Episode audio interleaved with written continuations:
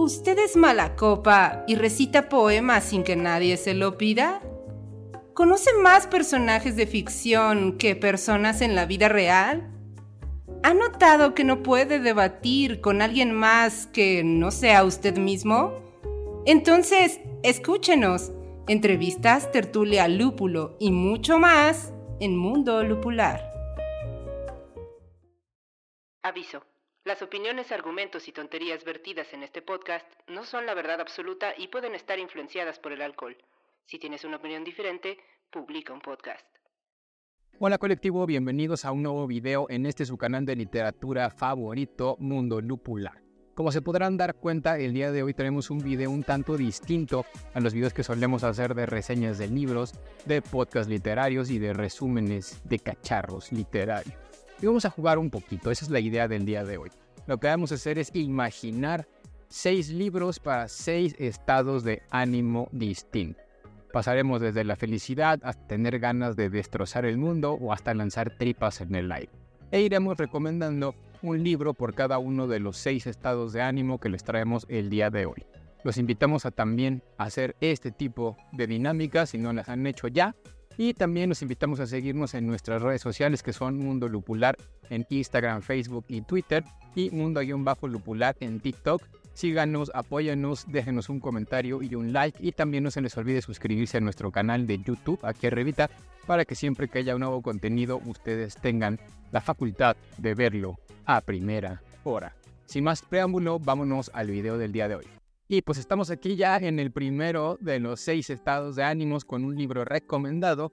Y el primer estado de ánimo es si quieres ser feliz o si eres feliz y quieres ser aún más feliz, entonces te recomiendo que leas. Y sí, es nada más y nada menos que la novela de La casa en el mar más azul de T.J. Club. Esta es una novela que realmente acabo de leer hace nada, hace dos, tres semanas atrás que aunque en un primer momento no me estaba encantando como tal todo lo que estaba pasando porque se me hacía un tanto infantil, un tanto sencillo, un tanto sin personajes tan memorables, al final me terminó casi enamorando este libro.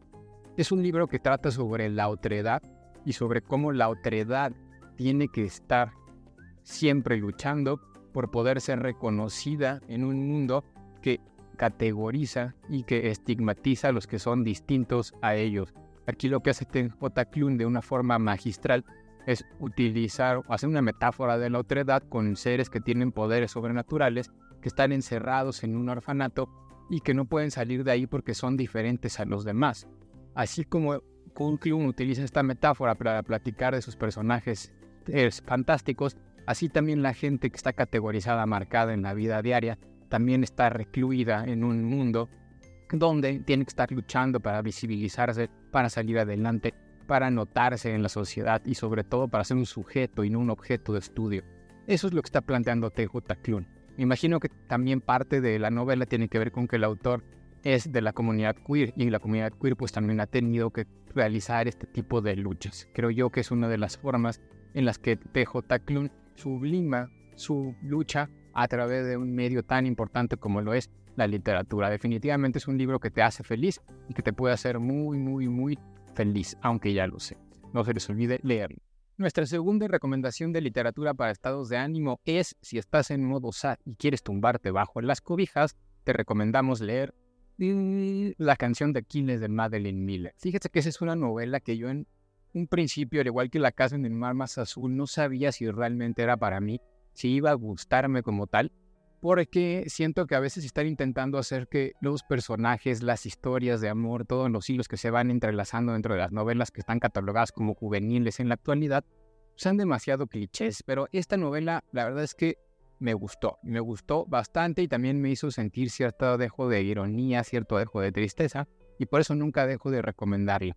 En general la historia trata de la famosa historia de Aquiles y Patroclo, que ustedes ya saben que se rumoreaba que Aquiles en realidad utilizaba a su primo Patroclo como, eh, como una... No que no, mejor utilizar no es la palabra, sino que era, era su amante dentro de la, de la historia y que utilizaba a las mujeres que se quedaban con él y que secuestraba y demás como esclavas para tapar esa, ese amorío, ¿no? Sin embargo, pues bueno, sabemos que el paradigma del amor en la Edad Grecia al paradigma del amor que conocemos en la actualidad es completamente distinto. Nuestro paradigma del amor surge en el amor cortés a partir del siglo XII aproximadamente. Los griegos veían el amor de una forma distinta y esa es la razón por la cual posiblemente Patroclo y Aquiles sí pudieran haber llegado a tener una relación. Ojo, esto es bien importante porque a veces pienso que Madeline Miller toma la relación de Patroclo y Aquiles desde la visión del amor que nosotros conocemos aquí en el occidente medieval del amor cortés que surgió después del siglo XII. Sin embargo, no deja de ser una historia donde uno puede pasar momentos agradables viendo cómo se va desarrollando a través de la mirada de Patroclo ese amor entre estos dos personajes, a la vez que nos van narrando ciertos tintes de lo que fue la guerra de Troya o esa guerra tan famosa en la que participaron todos estos héroes griegos. Es una mirada fresca de ver el mito de la Iliada, sí, y es una mirada que también vale mucho la pena ver y leer. El tercer estado de ánimo para el cual traemos hoy una recomendación literaria es, si estás en modo exquisito y lo que quieres es prepararte unos buenos cócteles, creo que esta recomendación les va a sorprender, no es para nada común, y a mí la verdad es que me pareció muy entretenido cuando lo leí porque además de saber hacer ciertos cócteles, también te van contando la historia de esos cócteles. Y estoy hablando de este libro, Cócteles con Historia, una guía definitiva para el borracho ilustrado, escrito por un periodista mexicano llamado Julio Patán.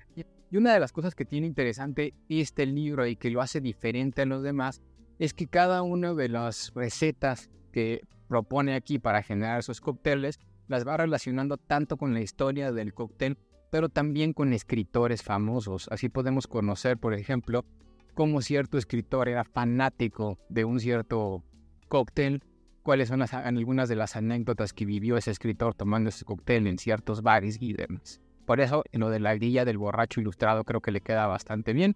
Conocemos o aprendemos a hacer cócteles, conocemos un poco de la historia de los cócteles y también ampliamos nuestro conocimiento literario con, este, descubriendo anécdotas de ciertos escritores con ciertos cócteles que se van narrando.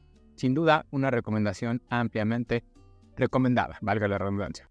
Ahora pasamos a un modo mucho más intelectual y si ustedes están en un estado de ánimo intelectual y quieren aprender más acerca del mundo, acerca de la cultura, pues yo les voy a venir a recomendar uno de los libros que más disfruté cuando era adolescente porque ustedes saben que nosotros en esta cultura occidental estamos completamente inmiscuidos en la mitología griega.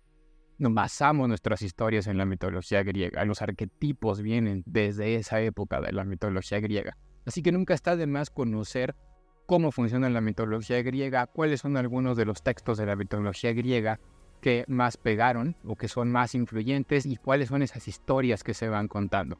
Yo sé que hay libros escritos por griegos, de posteriormente escritos por romanos, donde se narran todos los mitos griegos, como las metamorfosis de Ovidio, por ejemplo, pero este libro que les voy a recomendar es Los mitos griegos de Robert Graves, y es un conjunto donde va narrando toda la historia de la mitología griega, que les digo, muchos de ellos los pueden encontrar en otros textos, a lo mejor mucho más profesionales o escritos tiempo mucho más atrás, pero lo que hace Robert Graves es contarte toda la mitología griega de una forma mucho más cercana a nosotros, a una forma de entender el mundo como nosotros lo entendemos, y en general es una lectura mucho más sencilla.